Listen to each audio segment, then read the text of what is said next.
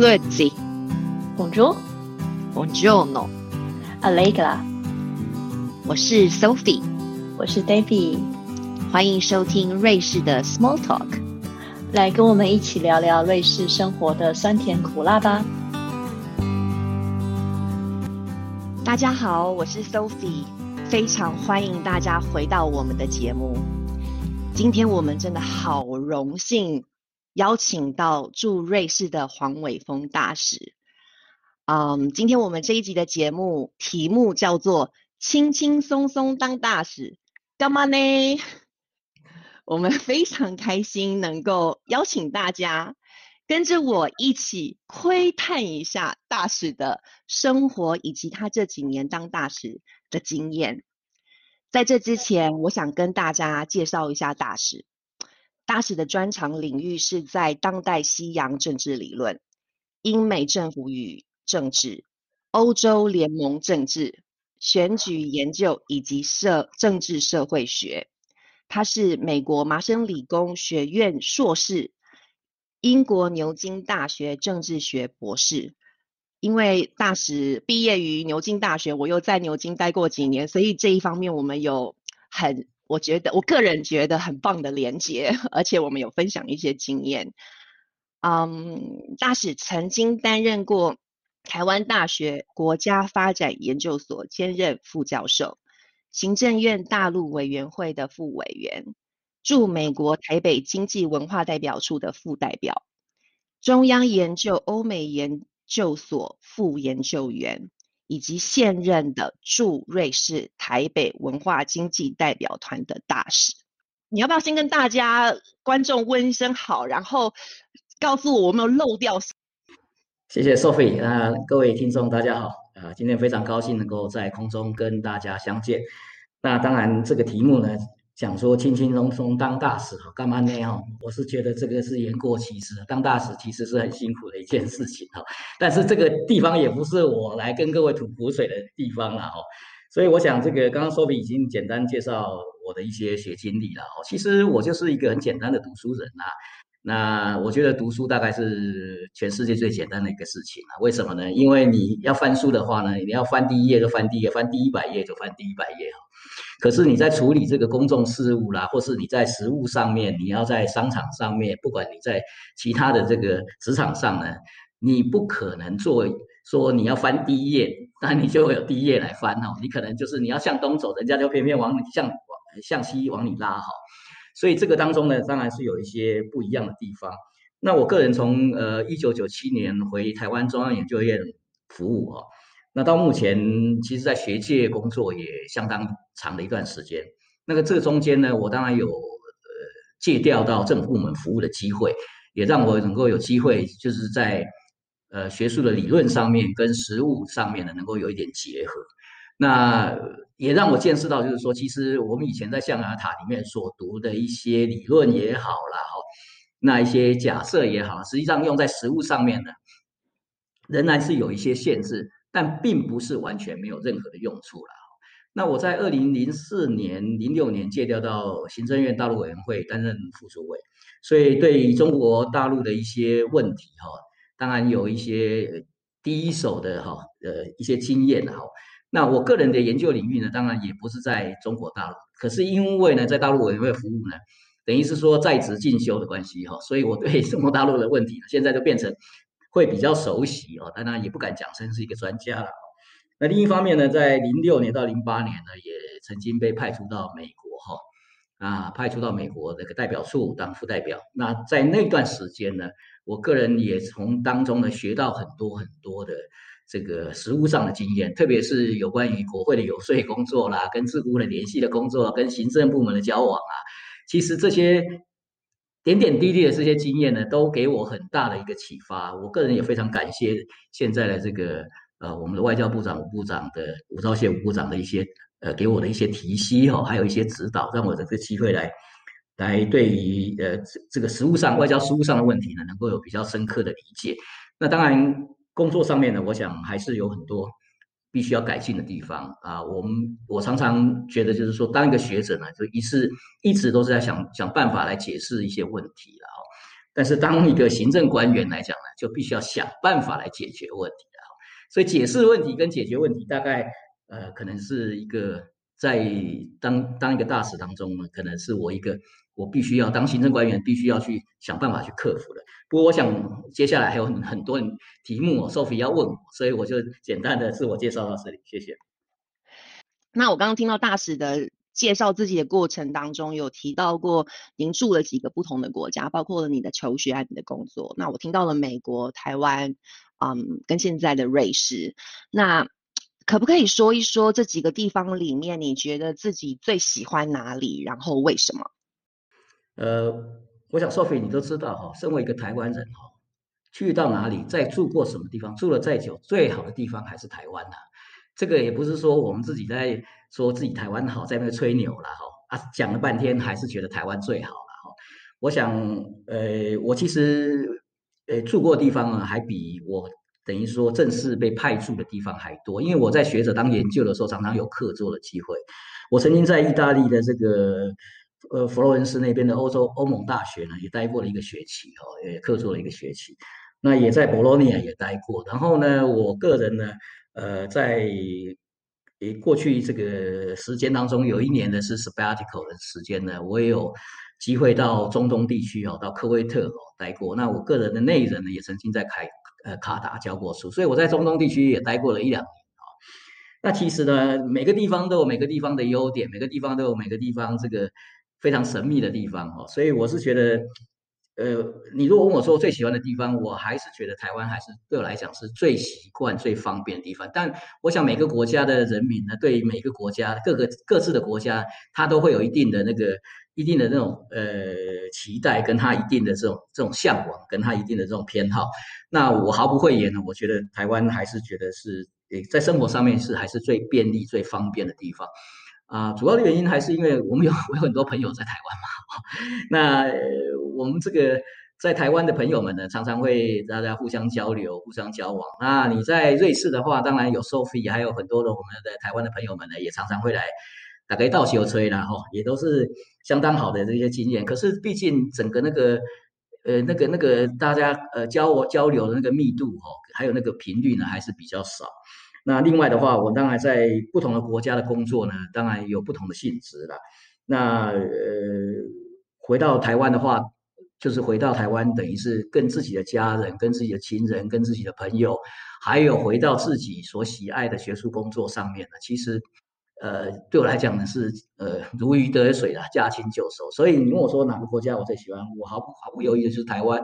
当然，我在这瑞士当中呢，也很想引进一些台湾的东西能够到瑞士来，可是到目前为止都还是失败当中哈。比如说呢，从一来开始说 o 你大概就知道，我一直想把鼎泰丰引进到这个 到瑞士来啊。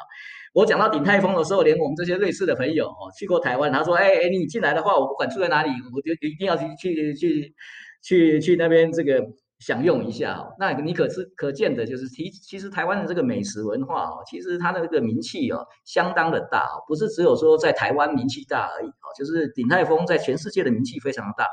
其实我们办外交哈，常常觉得很多东西不是说是一定是国与国之间的关系的，很多东西都是一些生活点滴上面、人民交流上面所产生出来的那种关系，这种微妙的这种所谓的。化学要素 chemistry 啊，是国家跟国家之间的关系是没办法比拟的。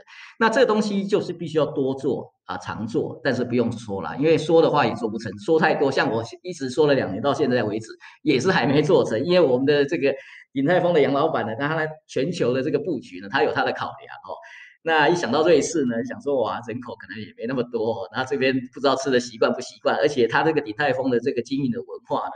比较想像是一种，就是说他会想说你呃当场先到先做嘛哈，那所以他会有一个比较长的这种呃这个这个长呃你你可能要排队了哈，那我想瑞士人你要想他排队恐怕会比较困难啦，他们可能没有这样子的文化的这个这个背景哦，所以他这个杨老板的考量可能有一些其他的考量，不过我想我们还是想办法哦，在这个。这个武汉肺炎或新冠肺炎结束之后呢，看看能不能再想办法哦，说服他来这边开餐厅了。因为这个时间来开餐厅，应该会有很好的这个不错的一个寻找，就是就地点来讲啊，租金来讲啊，各种方面应该对他来讲会有吸引力的。我还是想办法继续努力。那你们如果想吃的话呢，你们也帮我一起努力吧。想吃，所以听到顶泰丰的时候，我已经开始流口水，要双手赞成，说大师需要我们出什么力的，欢迎告诉我们。否则一年真的如果回家一次的话才吃得到。嗯，当然这都是家乡味，我完全同意大师的思乡，然后觉得台湾是最棒的地方。我觉得就我个人来讲的话，我我的经验也是，我觉得没有比家更好的地方了。那大使到。目前为止，在瑞士也几年了，对吗？哈，然后嗯，在生活上面，你可以跟大家分享一下你最喜欢瑞士的地方跟比较不适应的地方吗？我想哦，其实来瑞士非常有趣，很多瑞士朋友第一件事情就是说，他第一个问你说你来瑞士多久啦？我说来两年多了。啊，你喜不喜欢？你喜不喜欢瑞士啊？接下来问题都一定是这个问题，你喜不喜欢瑞士啊？我想瑞士人对他们自己哦，在外国人心目中的那种、那种、那种想法，他们非常在意的，非常在意。那我当然也不是说这个刻意用一些外交语言来敷衍他们啊。我心里我觉得瑞士就是好山好水嘛，空气好嘛，然后环境优良嘛，治安又非常的好嘛，人民又非常的和善嘛。那但是呢，我也跟他讲一个实话啦，就是这个这边的生活水准哦，生活的这个水准太高了，就是那个整个价格呢，实际上呢，比邻近的国家都还高哈。那更不用讲，比跟台湾比起来呢，呃，不会有所谓的这个所谓性价比比台湾高的这种感觉哈。那我想这个这个可能就是我们在，我想大家旅居瑞士第一个。感受到你，你如果问瑞士，你说瑞士国旗是方的还是正方形还是长方形，可能不没有人不知道。可是你问他说瑞士的价钱贵不贵，他大家都会一定会讲说很贵哦。所以我想这个呃，可能比较不适应的，就是说人家问我说你到底在瑞士你生活适不适应啊？那我说我就请教我们的瑞士朋友说啊，你要怎么样才叫做适应呢？他说你对看到那个到商店里面看到那个价格品牌的时候呢，看到价格的时候没有任何的感觉的时候，那就表示你已经适应了。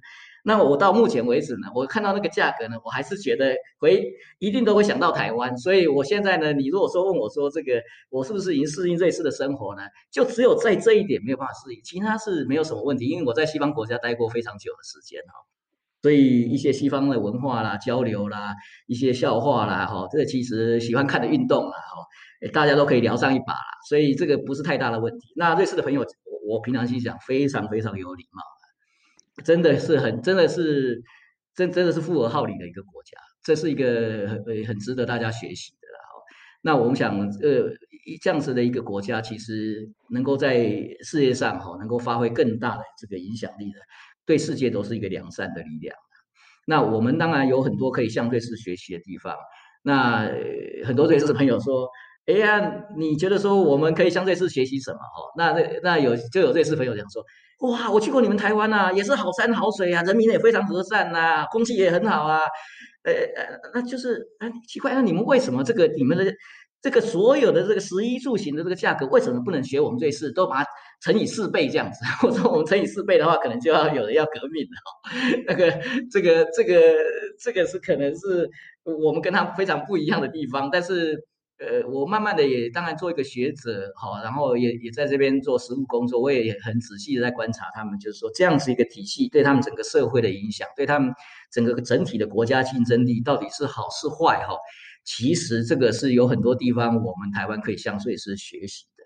那比如说呢，我想说我们现在来讲哦，这个瑞郎了哈，瑞郎这个瑞士法郎现在这个。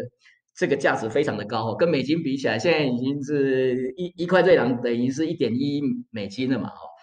那我就问我们的瑞士的朋友，就是说，哎，奇怪，你们这么高的这个瑞郎汇率这么高哈，到底你们又是出口也出口才出口也是一个出口导向的一个国家，那到底这个出口竞争力到底要怎么解决？哎，他们就讲了一个非常好的一个想法，他说我们其实哈。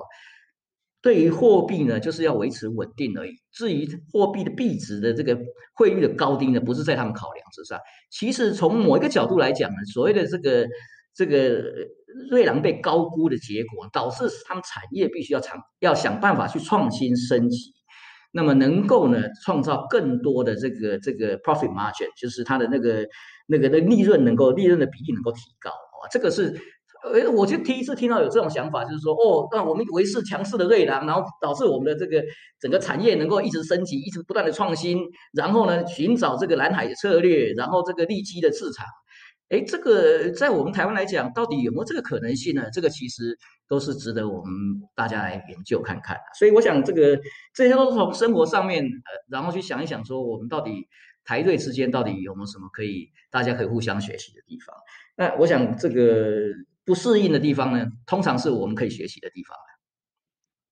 我觉得。每次跟大使说话，我都有如沐春风的感觉。我今天又学习到了一个新的知识，为什么瑞瑞郎始终维持强劲的啊原因，然后完全同意两个国家之间有互相可以学习的地方，尤其是我们觉得不适应的部分。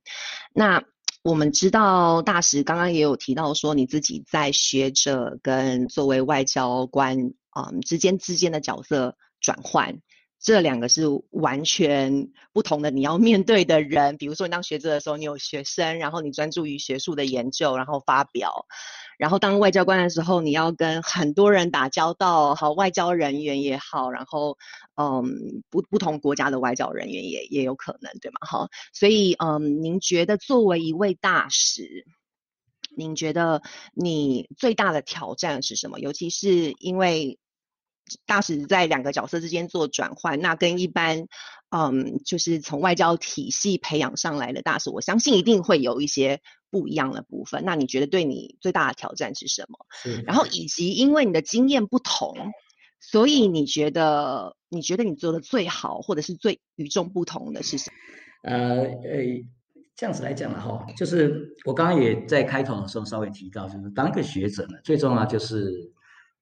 要解释，想办法要解释一个问题因为你对于任何在求学的过程中、知识取得的过程当中，你要想办法去对一个事件、对一个现象做一个合理的解释，甚至有有凭有据的解释。那这个过程当中呢，其实有很多在跟从事实务工作并没有太大的两样。我为什么要这样讲呢？因为当一个好的学者呢。你就是要想办法解决你手边的一个 puzzle，你的困惑，你知识上的困惑呢？你必须要想办法透过各种的管道，透过各种的这个这个书啦也好啦，或是这种资讯的来源啊，透过不同的人的接触呢，你要想办法去把这个事情解释清楚。这个其实在某一个程度上面，就是想办法要解决问题的。虽然你的目标是在解释问题，可是你的过程就是在解解决问题。那回过头来呢，你当一个。大使也好，或是行政官员也好，当然我们当一个行政官员最重要的一件事情，就是要能够帮老百姓解决问题嘛，哈。所以是解决问题，不是解释问题。所以在这个角色上面呢，你可能转换你的目标是不一样的。可是你在解决问题的过程当中，你所使用的这个过程，你所使用的一些方法，都是跟你过去的 training 有关系，跟你过去的训练，跟你的教育有关系。所以当然呢，你的教育，你的你所受的这个学养啊，所受的这个训练越好呢，你对于你现在所面临到的现实的问题的，你第一件事情，你的直觉上的这个判断是什么，就会影响到你后面你要怎么想办法要去解决问题那个方法是什么。那这当中呢，也会涉及到就是说，你是不是能够实事求是、很冷静的去看你目目前所面对的这个问题。我常常讲，你一个问题都解释不好，你要想解决问题，恐怕也是有一些困难。因为你、你的、你、你所开的那个药方呢，可能都是一个药到命除啊，不是药到病除啊。所以这个像这种问题哦，就是其实有些相同的地方，也有些不同的地方。当然，做一个外交官来讲，职业外交官来讲，我是觉得以后如果有机会的话，你也可以去。呃，访谈一下这职业外交官在瑞士的哈，我觉得他们应该有很多不同的经验哦。那因为我是比较属于说是我比较讲一点，就是说，因为我不是职业外交官，所以从外交官角度来讲，我是业余的啦哦。但是这个我的感觉就是说，当一个外交官有很多地方呢，就是那个仪态非常的重要，另外一个谈吐也非常的重要，第三个你的知识的这个深度跟广度非常的重要。因为你不外乎就是要跟人家交往，要跟人家谈，要跟人家交流。当你讲话的时候，你的仪态不好，你的态度不好，人家就看你就是这个像个草包一样。这个当然就有损国家的这个尊严那你当你的这个知识的深度广度不够的时候，你想要说服人家，人家会把你当成你不过也就是一个宣传机器而已。那这个当中呢，你就会造成不但没有好的效果，还会有反效果。那很多职业外交官呢，基本上因为有这样子的这种考虑，所以所以职业外交官有一个三不原则啦。哦啊，这个讲出来。也许很多人不承认啊，但是我有听到，就是说，其实职业外交官三不原则是什么呢？就是说，你如果知道什么呢，你是不能说的；你如果真的知道什么呢，你是真的是绝对不能说的。当然，你如果不知道什么，你是更不能说什么。这个三不原则的最后结果呢，使得外交官呢，其实大部分都比较保守，会比较倾向就是说，啊，我们对这个事情呢，啊，删减，呃。起眼哈，然后不要太多的这个，有太多的这种自我的这种陈述。那这个当然有好处，也有坏处了哈。好处就是说，你可能不会泄露国家机密，你也不会有太多的这个这个太多的政治上的争议了哈。那那坏处是什么呢？就是说，呃，当你的国家有一些重要的理念、重要的政策要宣达的时候，你可能最后结果就是。会照本宣科，你没有办法用一个比较婉转、另外的拐弯抹角的这种方法呢，去把它完成，然后让人家觉得就是说啊，这个东西是台湾真的是与众不同。比如说，我常常讲，就是说，现在瑞士人他觉得我们台湾的防疫成果非常的好，啊，常常问说，哎，我们瑞士有什么可以跟台湾学习的？那我就讲说啊，其实我们的这个。防疫成果非常好呢，其实有几个很重要的因素。那这些重要的因素呢，那就是我们的瑞士的朋友看看有哪些因素，你可以觉得说可以大家互相学习的，那就来学习。我们不是说我们台湾防疫成果好就一定比瑞士好，或是比其他国家都好。那这个当中呢，讲话就比较不会说是照本宣科，是说啊一二三，因为我们超前部署啦，我们这个有这个 SARS 的经验啊，怎么样？我通常一开始讲，我都会讲说。啊，其实啊，我们台湾自从二零零三年有 SARS 经验之后呢，就有一个很重要的基本的共识，就是人民的健康呢优于这个呃一个健康的经济呢是建筑在一个健康的。呃，人民的身上，也就所以说，大家你要有健康的人民，你才会有一个健康的经济。你如果没有健康的人民呢，你心理上想说，哦，我现在外面这个到底有没有有没有新冠肺炎呢？有没有病毒啊？你连连消费你都害怕，你怎么会有好的经济？所以从一个基本的这种讲法讲，那他们大概就会理解。但是有些国家像瑞士，我们也都很很理解啊，因为它的这整个它是个内陆国家，南来北往，而且它有很多外来的移工，所以它也没办法像我们台湾像岛国一样，直接就啊把这个做边境的管制严格的管制。所以在这当中，是不是完全啊，我们台湾跟瑞士当中就没有办法互相学习的地方呢？这倒也不尽然。这个当中呢，就必须要想办法。去告诉他们说，哎，其实你们可以大概试试看这个方式可不可以啊？那个方式到底可不可以？那这个样子对方来讲就会比较可以接触，那他也觉得说，啊，台湾经验原来是这样子，哎，以后我们下次再遇到的时候，也许我们可以超前部署，也不一定，可能不见得有办法说封边境，但是有些地方是可以超前部署的。那这样子的话，对他们来讲就比较容易接受。那同样回过来讲，对我们台湾来讲，他也印象会比较深刻的。可是你若跟他讲很多细节哦，他大概也也。不飒飒，大概是撒龙膜了，所以我是觉得，可能有些东西就是还是必须要讲。还有，我必须要跟 Sophie 还有各位听众分享，就是说，现在的外交呢，跟传统的外交已经不太一样了啦。因为所谓的外交，它是全方位的，它包括公众的外交，包括经济上的外交，哦，你包括这个环保的外交，包括劳动力的外交。很多外交其实都是跟现有的是国家跟国家之间的这种所谓传统的外交观念是完全不一样的。那因此呢，所以外交官的训练呢，其实在某一种程度上面呢，应该会比较应该比较倾向多元化。那我现在讲这个呢，当然也是不是在批评说我们自己的外交官训练怎么样，或者其他国家外交官训练怎么样。但至少我们也可以理解，就是说啊，别人怎么样训练外交官。我讲一个很简单的例子。我在介绍到政府部门，二零零四到零八年之间介绍政府部门服务的时候，当然有接触到很多的在在这个住在台湾的外国的代表。那其中呢，我印象很深刻的就是像英国代表，英国驻台湾的代表。呃呃，那个时候呢，他的副代表呢，有跟我接触，因为我那个时候在陆委会当副主委嘛，所以他就会来问问看问题。我问那个英国的副代表说：“哎呀，请问一下，这个哎，你为什么会调来台湾？”哦，他是讲一堆理由了。他说他以前也是在亚洲事务，他对中国呢，呃，是问题呢有一些，他因为学历史的，然后又又后来又是后来又学会计。我说：“哎，那你学会计这个到底是怎么一回事啊？怎么会会会调调来这个？”他说：“我没有啊，我也不是就调来亚洲，因为亚洲是他他的一个。”他他觉得他区域研究的一个领域，但是他本身的本能本专职就是他的那个专长是在会计。那我说，那你在会计，你会计还能当外交官呢？那你当外交官到底要怎么做什么？他说我有有很多东西哦，有很多账你看不懂，我都看得懂，对不对？他也自己在律师事务所，他说他们这个英国的外交官呢，也在这个这个律师那个那个会计师事务所，他也待过。哦，他说他啊，那我说那你领薪水呢？当然也没办法领外交部的死薪水啊。那后来这个英国驻台湾的代表呢？当然，呃，我我调到美国去，那他也离职，后来又离职。离职之后呢，过几年我又回到中研院当学者的时候，打个电话来说，哎，我在北京，哎，那个那个大特黄，哎，我我我在北京，我说你在北京干什么？我说，他说我在北京呢，是当这个英国航太公司大中华区域的这个总经理。哎，我说，哎，哇，那你这样这样，你这个薪水大概不得了了，翻好几倍了。他说：“对不起，不是啊，我还是英国外交部借调出去的，我还是领外交部薪水啊。那我说，那你还能够？那我说你在那边，呃，这个那个英国航太公司，你在北京这边干什么？他说卖飞机的。我说你还卖飞机？我说那你买一台卖一台飞机，那佣金就不少钱了，那赚翻了，那恭喜你了。那我是不是到北京都让你请客了？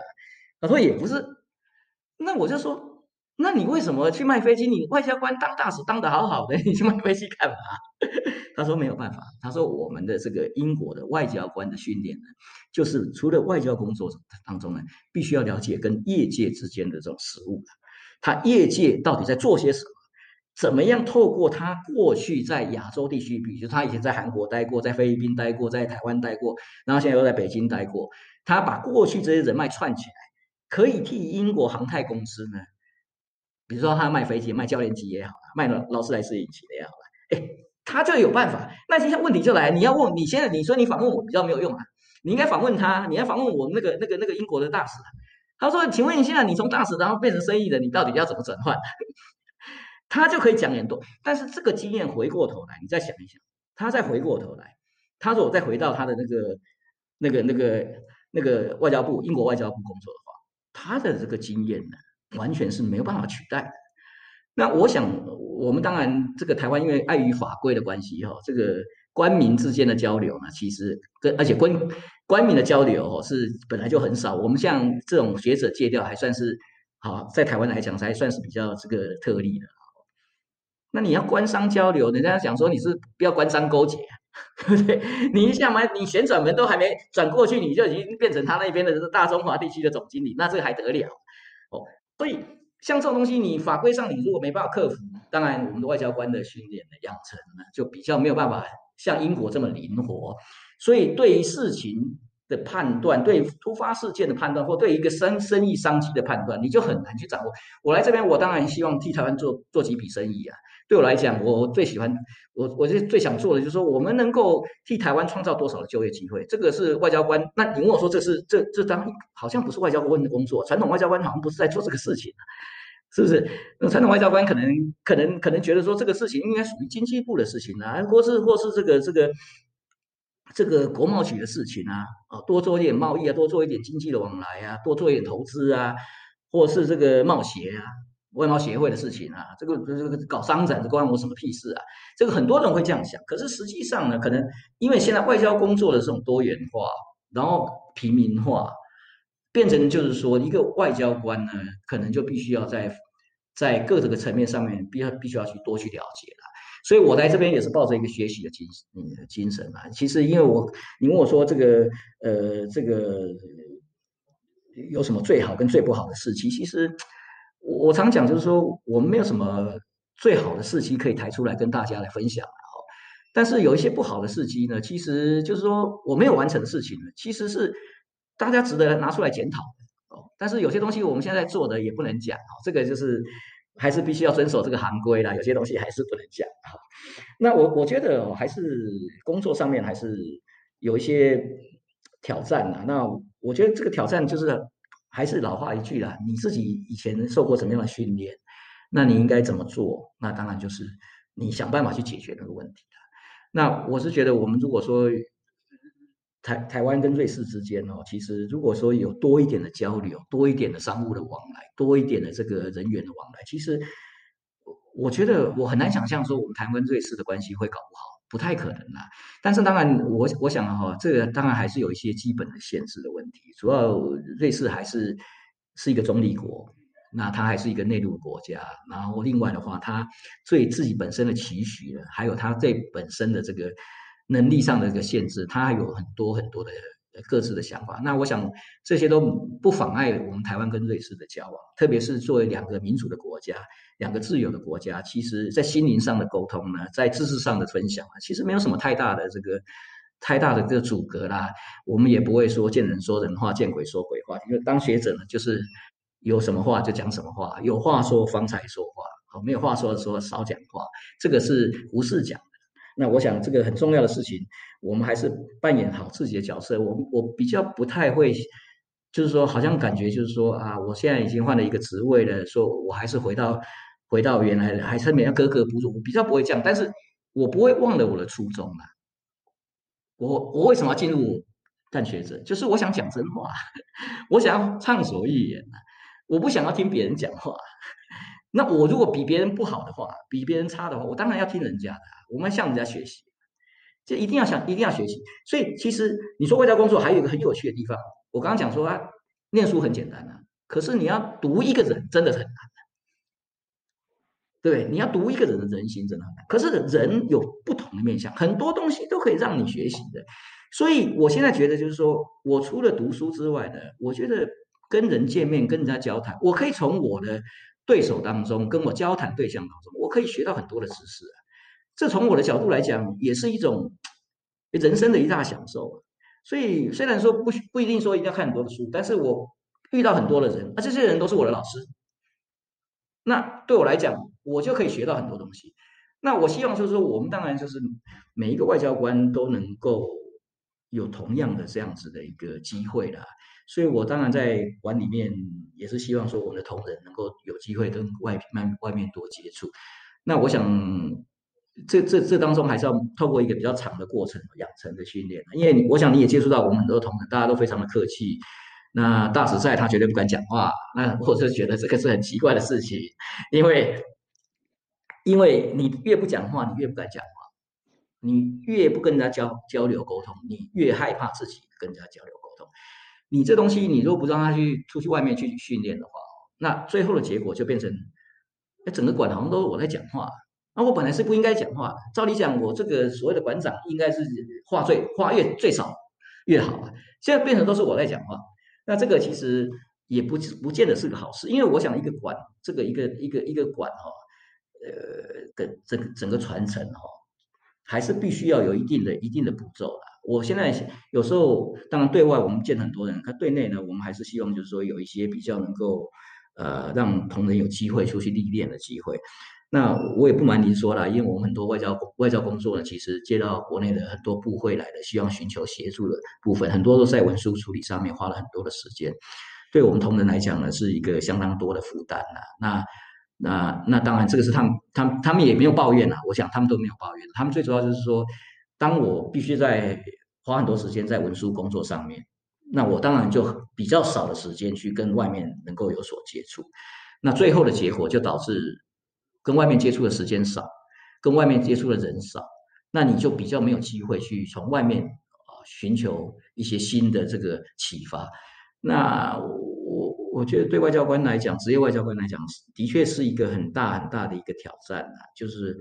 还是必须要想办法，就是说让他们有机会多去跟外面的接触。那不一定，那这个当中就要拜托各位大家，还有 Sophie 哦，不要每次访问就是访问大使，因为访问大使没有用，因为其他同仁都没有办法发挥。你访问我，他们他们其实有一堆的苦水要吐，你又不让他们吐苦水，对不对？你访问我就是没有什么用处嘛。那其实有让他给他们有一点机会，然后他们觉得说，哎，我我也愿意讲。那他们他们就会有机会，就比较不会害怕，怕，因为我想你一开始他已经怕讲错话，他出去外面他已经问问题，他怕问错问题，哦，讲错话。其实最糟糕的是，你都不讲话，也不不问问题，你也许不需要话太多，但是你当你没有办法去去做这种跟人家做这种交流互动的时候，其实从某个角度来讲，我们外交工作就受到很大的限制。其实我在写这个脚本的时候，我我虽然题目叫做“轻松当大使干嘛呢”这句话的同时，其实我已经有答案了。我知道它不是一件容易的工作，不绝对不轻松。但我想大使跟到目前为止跟我们的听众分享，我觉不管是哪一个例子，我觉得都很清楚的啊说明了它不绝对不是一个轻松的工作，同时也受到了一些掣肘。那。您自己对台湾跟瑞士之间的关系有没有什么样的期许？我想期许倒是我我我我是觉得哈，我们跟瑞士的这种双边的关系呢，其实还有很多强化的空间那过去历任大使呢，大家都非常努力强化这个双边关系的推展。那可是呢？在现在新冠肺炎的情况之下呢，人员的交往、人员的交流的确受到很大的限制。包括我们现在要跟跟我们瑞士的朋友们要见面，大家会想说啊，联邦政府现在规定了不能这样做，不能那样做，所以大家现在都改成视讯嘛。可是我想，这个外交关系要提升呢，还不外乎就是人跟人之间要人来人往那另一方面呢，就是说我们的商务的交流呢，实时还有各个层面，教育啦、文化啦。科技的哦，那环境交流啦、能源啦，各种部分我们都可以交流。这种实质关系的交流呢，其实是很重要的一部分。我我常常觉得了哈，在欧洲呢待过的人，大家都知道这个欧洲的整合呢，有一个学说叫做功能主义或是新功能主义的。那功能主义的讲法就是什么？就是说。当你一个组织机关的功能到一个某一个程度的时候，它的最后的所展现出来那个结果，就是你实时的那个那那个结果，就代表你的那个名目上的那个结果。所以，等于是功能决定决定你的名目是什么。所以我们虽然跟瑞士没有什么太多的外交关系哈，就是我没有外外交关系。但是实际上，如果假定我们在各个功能层面的交流非常密切的时候，我相信瑞士他会认为，就是说我跟你台湾的这种关系的密切的程度呢，比跟某些国家啊有正式外交关系，可是呢完全没有任何的实质的交往，他的那个他的那个密切程度是不一样的，亲近的程度也不一样。所以，我如果说你要问我说，我们对呃。跟瑞士之间的这个外交关系的期许是什么？我们当然是我希望透过各个不同功能领域、产业领域哈，这个不同层面的这种实质关系的交往呢，能够达到某一种大家在关系上面非常的融洽。那这个结果最后呢，一定会反映在那个名目上面，就是说你跟他之间的那个关系正式的定位关系是？所以你现在我们在学欧洲整合的时候呢，欧盟的时候，你也常常讲说，那欧盟到底是不是国家？它是个联邦国家，还是邦联，还是不是邦联，还是还是独一无二的一个政体？很简单，因为它的整合的过程还没结束，它的功能整合的过程还没结束。所以当有一天呢，比如说在外交、军事、国防、武器各种方面都，或者在税务方面都已经。都整合到某一个程度的时候，你就不得不称他说他是一个联邦制的国家，或是一个邦联制的国家。可是到目前为止，他不需要承认他，他不需要说他是他是什么关系嘛？他正式的那个，他的正式的这个欧盟到底正式上是一个 title 是一个国家，还不是一个国家，还是国际组织，还是怎么样？他不需要现在去定位他的东西。我们台湾现在的处境就是在这里，因为他跟我们没有任何的外交关系。可是我们跟他实质关系如果没办法推展的时候，其实。你还是没有外交关系，其实你最后结果两国之间的关系呢，还是非常的冷淡。所以，我们当然是希望，就是说跟瑞士之间的关系呢，能够在各个功能的领域呢，各个产业的领域呢，人员的交流方面呢，能够多一点交流，多一点的交往。那这个当中呢，当然你问我说，那是不是有次走？我想大家都一定会把中国的因素提出来嘛。中国因素就是。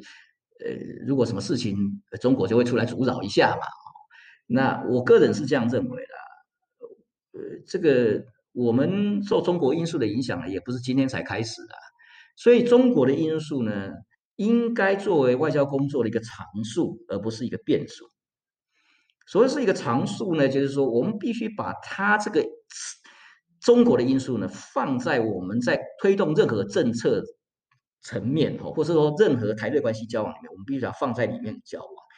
当然，我们是希望瑞士能够把瑞台关系跟瑞中关系脱钩处理嘛，平行发展嘛。啊，你你瑞士跟中国要怎么发展，我们不反对啊。这个毕竟这个，但是你瑞士跟台湾的发展，你不要两个搅在一起啊，对不对？所以我们当然是希望这样。可是问题就是，横着竖着就是中国一定会搅在里面，所以我们一定要把中国的因素放在考虑，放在我们推动任何的政策项目。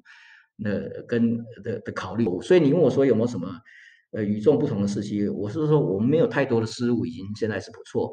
那如果说要有要我讲有有一些好的这个事迹呢，其实也可以到我们的网站去查。因为我现在是讲呢，就变成好像自己在吹牛哦，好像做了很多事情。那其实呢，大家到网站去看一看，那我们做了一些什么事情？有些东西可以讲，有些东西不能讲。可以讲的我们都讲了，不能讲的哦也都不能讲。那可以讲的，你可以在报纸看一看到底有做。呃，瑞士的报纸有登我们做的很多的事情啊，所以大概就是这样。这一点我倒是可以完全同意大使，因为，嗯，因为基本上我们我自己本身，因为我有一个推卡的关系，有一个台湾瑞士文化交流协会，所以我跟啊代表处以及大使还有大使同嗯代表处的同仁们都有蛮频繁的接触的。我觉得，身为一个侨胞，嗯，还有一个社团的负责人，我觉得。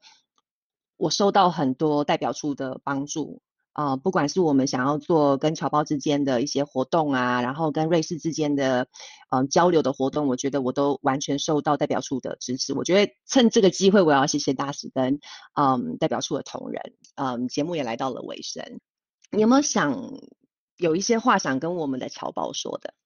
节目的最后，谢谢 Sophie 有让我有这个机会跟大家来。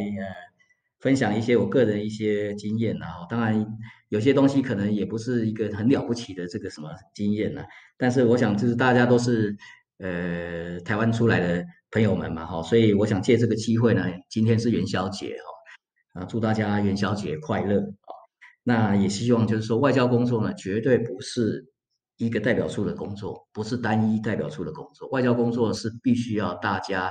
哦，来自台湾的朋友们群策群力，大家一起来努力。所以刚刚 Sophie 非常的这个感谢，说代表处提供什么协助，这是我们应该做的事情。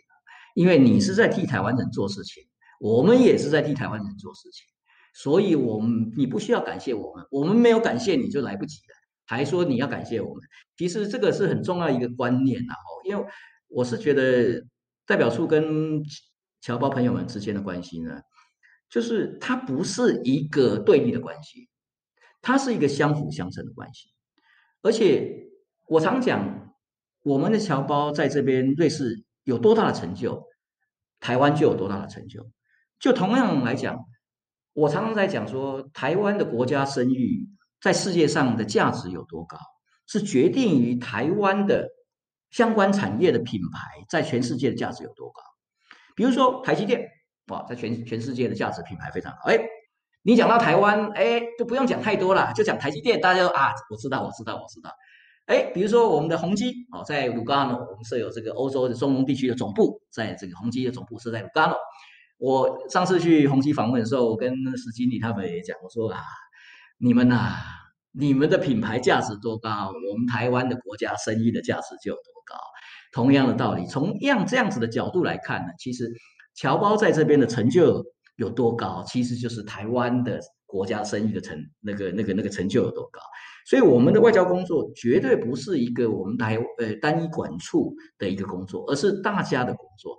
那你在替台湾人做工作，跟瑞士朋友在分享台湾经验的时候，都是在做替我们台湾在做外交的工作。所以从这个角度呢，我想借这个时间，借这个平台呢，跟我们在瑞士的这个台湾的朋友们。说一声谢谢，罗兰，感谢啊！这个是大家的成就，不是我们一个管处的成就。大家继续努力，谢谢，谢谢大师。因为我觉得，我想我们都有一个共同的目标，我觉得很感动。嗯，目标都是因为身为台湾人，我觉得我非常的骄傲。然后我觉得这个骄傲感是我们彼此之间的努力，然后嗯，台湾人之间互相帮助，然后互相支持。我觉得这股力量很重要。那我希我也希望这股力量可以继续下去。今天非常谢谢大师，以及谢谢我们的听众。我希望今天的话题可以带给大家一些嗯反思也好，或是资讯也好，或者是。你还有其他的问题想要跟我们大使交流的，非常欢迎到我们推卡台湾瑞士文化交流协会的粉丝页留下你们的啊问题也好，或者是有任何的建议，我们都非常的欢迎。好，那谢谢大使，也谢谢各位听众，我们下次见，拜拜。